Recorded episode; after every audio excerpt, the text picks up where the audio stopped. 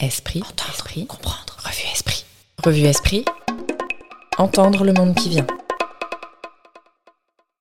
Non seulement les arts entrent comme un élément non négligeable dans toute description d'une société, mais encore ils manifestent au grand jour ce qui ne peut être saisi par aucun autre moyen. Albert Béguin, novembre 1950. Vous écoutez Au grand jour, le podcast culturel de la revue Esprit, qui vous emmène à la découverte des œuvres et des artistes, là où les arts rencontrent leur public. Dans cet épisode, Hélène Munier interroge Jean-Pierre Luminet sur les nuits étoilées de Vincent Van Gogh.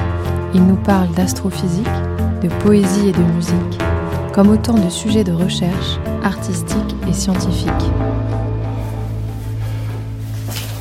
Donc je vais te faire un petit concert. Mon pou. Mon pou et Sati. Alors ça, ça s'appelle Secreto. C'est tout nouveau, hein. donc je préfère des, des petites erreurs. hein.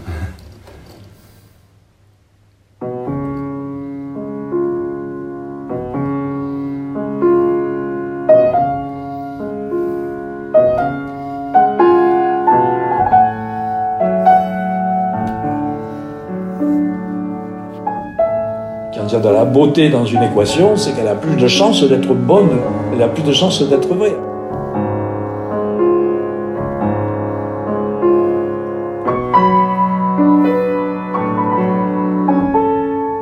Ce qui m'a rapproché aussi de, enfin, de Van Gogh, c'est que que- ben, parce que c'est c'est un chercheur comme moi, c'est-à-dire on doute, on doute toujours et on pense toujours qu'on peut mieux faire.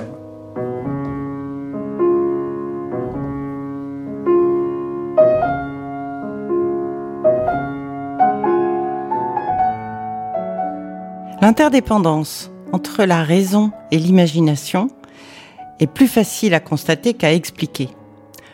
Quand un chercheur enquête sur un artiste, l'expérience devient absolument lumineuse. Et par exemple, plus d'un siècle sépare Jean-Pierre Luminet et Van Gogh, et pourtant ils se sont posés exactement la même question. D'où vient la lumière dans la nuit? Quel monde invisible peut bien se cacher derrière ou entre les étoiles?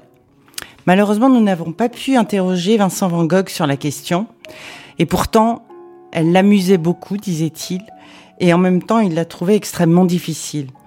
Heureusement, Jean-Pierre Luminet, lui, a pu nous raconter sa propre enquête sur la nuit étoilée.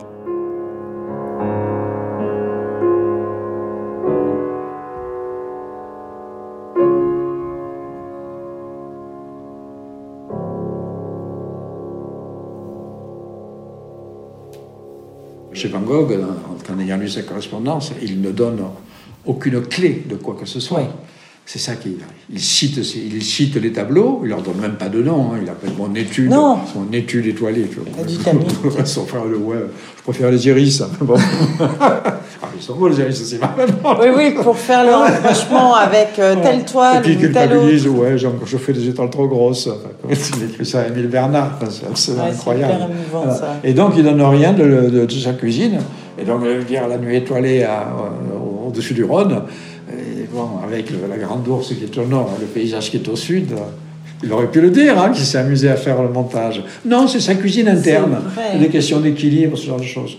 C'est vrai que Et la roue de travail- campagne, la roue de campagne avec Cyprès, Oui, avec Mercure, Vénus euh, et la Lune qui n'est pas du bon côté, tout ça, il recompose. Donc c'est une observation réelle, il l'a vu, hein, comme ça.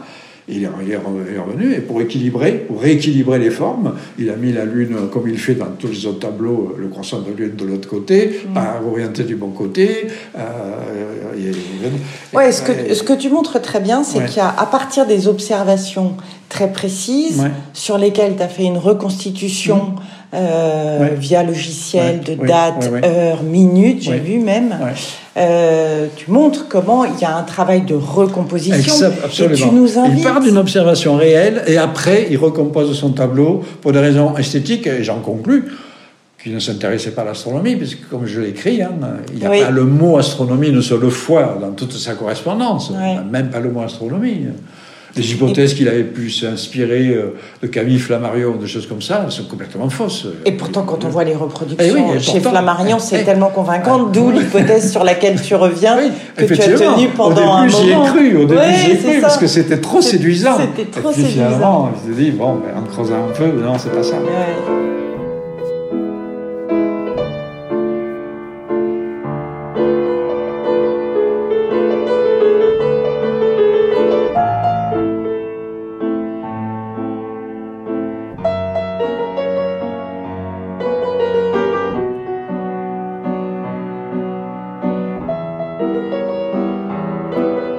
Finalement, au cours de son évolution, bref, hein, sur une période d'un an, hein, où il décide enfin de représenter le ciel, euh, comme il avait l'intention, mais il procrastinait, hein, parce que c'est un, défi aussi esthétique, ce genre de choses. Oui, euh, j'ai envie, et puis avant qu'il passe à l'acte, ça prend un certain temps. Il y a quelques mois euh, qui, se passent.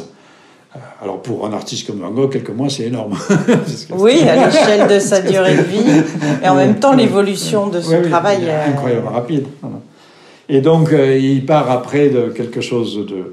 En principe, il n'y a pas de montage dans la terrasse de café Arles. Hein. Tu vas à Arles, tu sais, exactement On voit exactement la même vue. le ciel, tu ne le vois plus parce qu'il y a des réverbères. Mais enfin, bon, avec le logiciel, tu vois que le ciel, c'était la constellation du Verseau. Hein.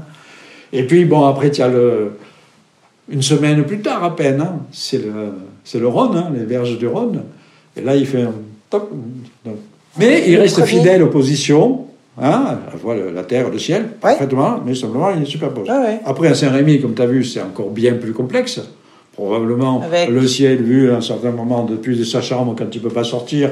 Après, quand il peut sortir au début du mois de juin, euh, il se met en bas dans le jardin. Euh, dans le jardin pour voir les Alpilles que l'on ne voit plus aujourd'hui à cause de ce qui a poussé, etc., etc. Mais on voit le. T'as eu du mal à retrouver la falaise. le mur, etc., etc. Voilà. Euh, et puis après, pour le village, le village. Euh, un village, une synthèse entre le village de c'est étonnant quand même de retrouver le, les tableaux de Ruisdael et de Van Gogh. Exactement, et de Van Gogh surtout. et c'est vrai qu'il avait une mémoire absolument, il avait une mémoire visuelle prodigieuse de Van Gogh. Hein. Et puis la puissance extraordinaire de ces toiles, qui à l'époque donc effectivement n'était pas perçue, puisqu'on préférait ah euh, la diligence, euh, les, les tournesols, enfin qui sont aussi des chefs-d'œuvre bien entendu, mais voilà, c'était trop, c'était, ouais, c'était trop bizarre, les lignes sinueuses, ce genre de... puis ces étoiles trop grosses. Lui-même effectivement qui était tellement modeste comme un chercheur. Également, ce qui m'a rapproché aussi de, enfin, de Van Gogh, c'est que c'est un chercheur comme moi, c'est-à-dire on doute, on doute toujours et on pense toujours qu'on peut mieux faire. Voilà. Donc on lui fait des critiques, son frère lui fait des critiques, tu vas voir ton tableau, la nuit, ton étude étoilée. Euh, il est délicat, il prend des pincettes. Ah oui, il prend des pincettes, mais, enfin bon. C'est signifiant. il vaut mieux, ça marche moins bien que les iris, ce genre de choses. Tu fais des choses un peu compliquées, un peu bizarres. Et Van Gogh, il dit oui, c'est vrai, tu as raison. Euh, Puis après, je fais, je fais des étoiles trop grosses. Alors que c'est ça qui donne la puissance extraordinaire de ce tableau. C'est. Euh, c'est ça aussi. Et ce que j'ai adoré, alors que j'étais content de découvrir au travers de mon travail de lecture, là, euh, la phrase que je mets, que je cite de Lacroix à la fin, euh, de Lacroix qui dit euh, un tableau, c'est une, c'est une machine dont, je n'ai plus exactement le mémoire, dont, les, dont, les systèmes, les mécanismes ne sont intelligibles que pour un œil exercé. Ça, je dois dire ça. Et c'est extraordinaire, c'est que comme Van Gogh ne donne aucune indication sur justement sa machinerie interne, euh, ben l'œil exercé, on rajoute celui aussi de l'astronome, euh, euh, l'autre œil également que celui des critiques d'art habituels, etc. Je pense qu'on peut rapporter quelque chose pour démonter justement cette machinerie. Il y a aussi ce travail avec le psychiatre qui avait le dossier médical. Et ce que je trouve intéressant oui, là-dedans, c'est la... Philippe André. Ah d'accord, c'est ça, Philippe André, effectivement. Et, euh, et du coup, la manière dont tu tiens compte, non pas tant de la pathologie, mais précisément des périodes euh, dont on sait qu'il était parfaitement lucide. Oui, parce que effectivement, à partir Dans mon premier travail en 82, je, ne savais pas ça. C'est pour ça que c'était aussi incomplet. Et, et en discutant avec Philippe, il m'a dit Mais tu sais que pendant les deux, deux trois semaines, là, il ne pouvait pas sortir de sa chambre. Hein c'est hein. ça. Donc il me dit ton hypothèse euh, du 25 mai, euh, oui, effectivement, elle est très convaincante dans la constitution du ciel, euh, mais il, n'a pu voir que le ciel, et donc les Alpilles, c'est plus tard. Et donc il m'a dit, en fait, avec le dossier médical, voilà, on sait les périodes de lucidité et on sait qu'il a pu sortir lui-même finalement l'écrit euh, dans sa correspondance à son frère Théo. Ce n'est qu'au début du mois de juin que le docteur lui donne. Euh, c'est ça, la docteur Perron lui donne la permission de, de sortir. D'abord pas trop loin, et donc il descend jusque là, il va dans le jardin en bas, encore entouré de murs, il y avait encore des champs de blé, que l'on voit dans les tableaux de jour, oui, à la même époque. Hein, ça. Hein, extraordinaire, les tableaux de jour, tu as exactement le même profil des Alpilles, et puis quand il fait la nuit étoilée, il, enlève, il enlève les murs pour mettre le village à la place. C'était exactement la même vue. Et c'est grâce à ça, grâce au tableau de jour, que, peux -tu, que tu peux savoir exactement où il a mis son chevalet pour peindre les Alpilles. Voilà, en fait, c'est au pied, de, au pied du bâtiment. On ne peut toujours pas accéder non plus parce que ça fait toujours partie de l'ensemble psychiatrique. Il y a un jardin intérieur qui est en friche. Voilà. Mais en se décalant légèrement, euh, on ne voit plus les Alpilles, comme je le dis, à cause de tout ce qui a poussé.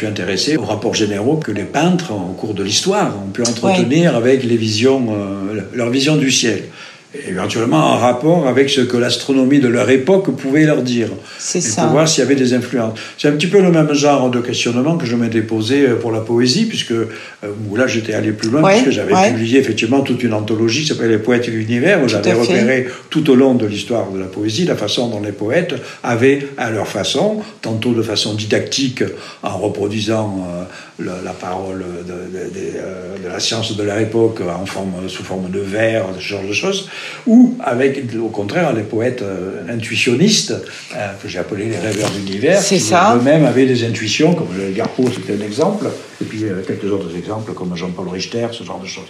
Voilà.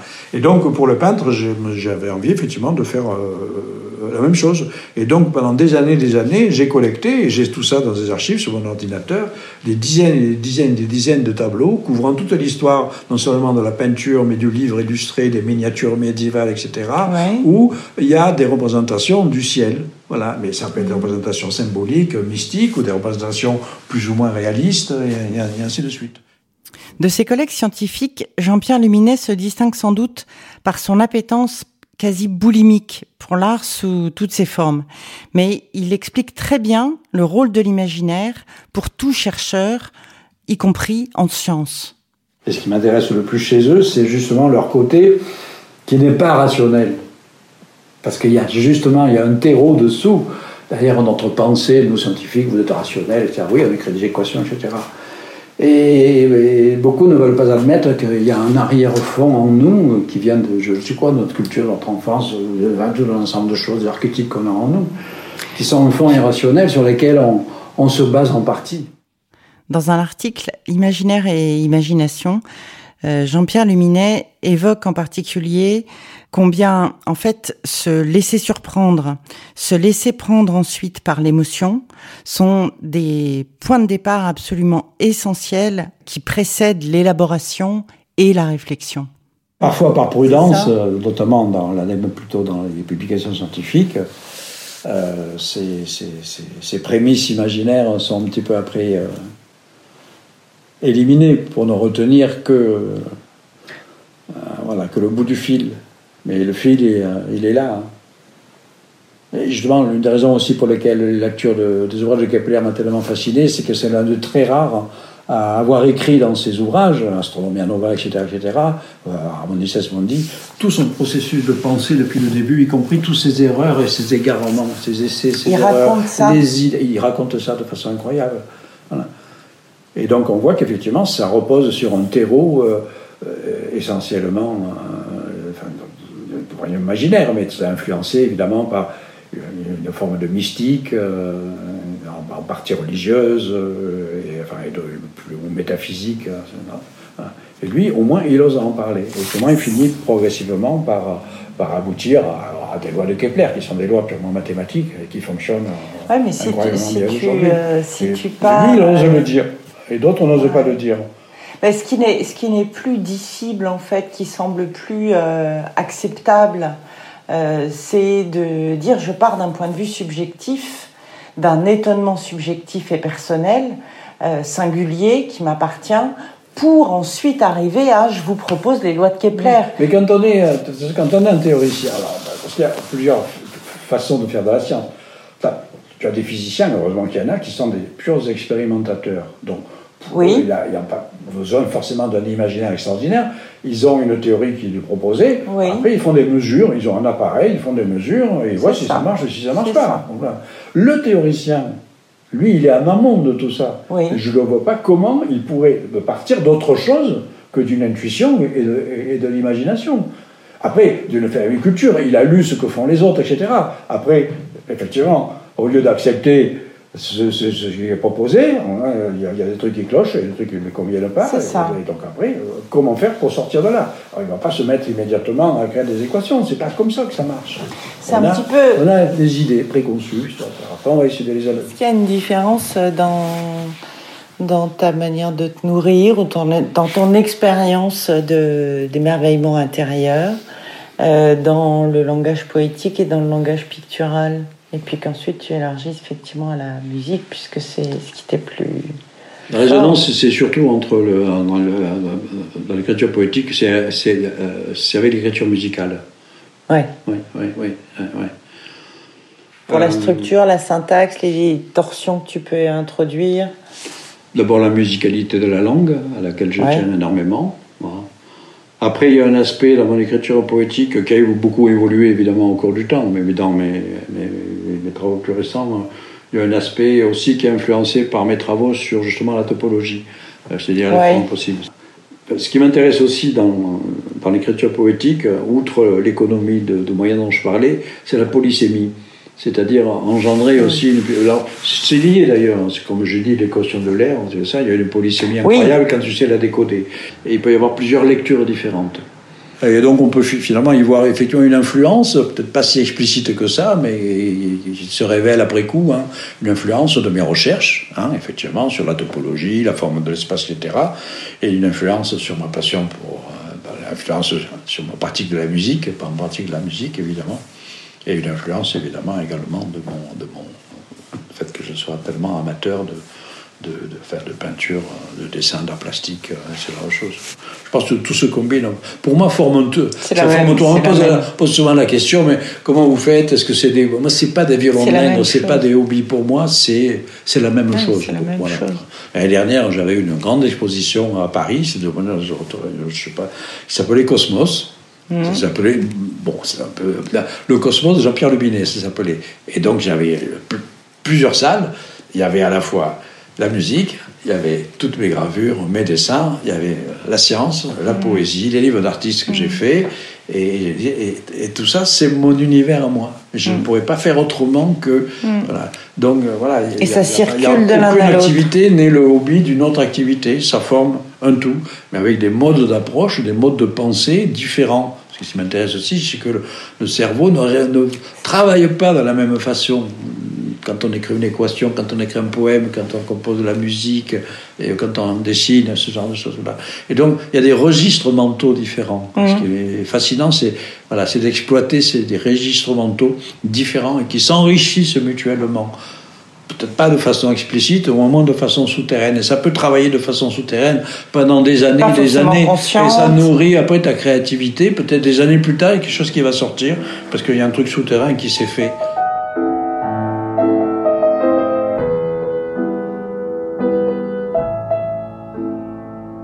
J'ai discuté avec Roger Penrose. Lui fait partie de ceux qui, comme le dit Dirac également, quand il y a de la beauté dans une équation, c'est qu'elle a plus de chances d'être bonne elle a plus de chances d'être vraie. Alors c'est très platonicien, hein. le beau, le bon, Ça veut dire que vous croyez quand même à une vérité, vous les scientifiques Non, c'est pas qu'on y croit, c'est que, en tout cas, pour avancer, on fait semblant d'y croire. Bon, enfin, en tout cas, dans, dans mon ah. cas, c'est pas que j'y crois. Mais le fait de ah, faire semblant d'y croire, de jouer le jeu, nous permet d'avancer. Alors après, je ne sais pas si Penrose dira que dira qu'on va plus lui poser la question, euh, mais euh, je ne sais pas s'ils si, y croient vraiment. Mais aussi, je suis ami avec, euh, avec Alain Cohn, qui est pour moi le plus grand mathématicien vivant aujourd'hui. Et Alain Cohn, c'est un platonicien complètement convaincu. J'ai discuté plusieurs fois avec lui. Pour lui, il n'y a aucun doute. Hein. Le, le, le beau et le bon, c'est le vrai. Ce qui est beau et bon, c'est vrai. En plus, ce qui est intéressant, c'est qu'en plus, dans les travaux, euh, euh, dans les travaux aussi bien sur les trous noirs, mais encore plus sur la, cosmologie, euh, les, formes, les, formes possibles des univers siphonnés, l'analyse du rayonnement fossile, il y a, ben, tout ça, ça met en jeu des, modes vibratoires, ça peut être des ondes gravitationnelles, des ondes électromagnétiques, des ondes, des, ondes acoustiques, etc. On a des techniques de, de, décomposition spectrale et qui ressemblent aux techniques utilisées en en musique pour analyser les propriétés euh, musicales, etc., etc. Et donc il y a effectivement une forte corrélation intéressante entre, euh, entre entre la musique. Alors je parle, là, je parle pas des là, je parle des techniques musicales. Je parle pas de l'émotion après musicale, bien entendu. Et, euh, et donc il y a, y, a, y a, des résonances que j'ai beaucoup exploitées. Hein. Moi, j'ai écrit des articles. Dans l'article de Nature dont je parlais tout à l'heure en 2003, là, qui avait fait sensation, on avait fait la une avec ce, ce modèle, proposition de modèle d'espace dodécaédrique sphérique, ce genre de choses. En fait, la moitié de l'article parlait de, l'analogie avec, euh, ben, avec la musique, hein, avec des modes vibratoires, euh, la hauteur, le timbre, ce genre de choses. Hein. C'est ça. on pouvait utiliser ces outils développés pour la musique, les étendre à l'étude de l'espace, des vibrations de l'espace-temps, pour interpréter le rayonnement fossile et pour en déduire une forme possible de l'instrument de musique qu'a été le jeune univers.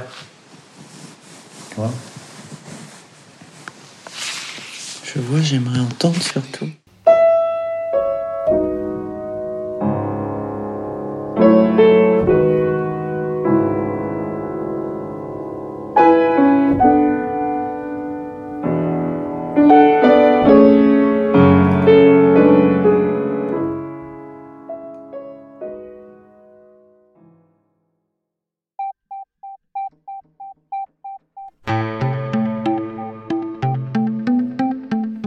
C'était Au grand jour, un podcast de la revue Esprit, réalisé avec le soutien de la fondation Gulbenkian.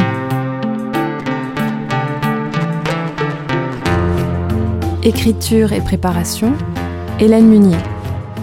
Réalisation, Léobardo Arango. Esprit est une revue indépendante. Pour la soutenir, abonnez-vous.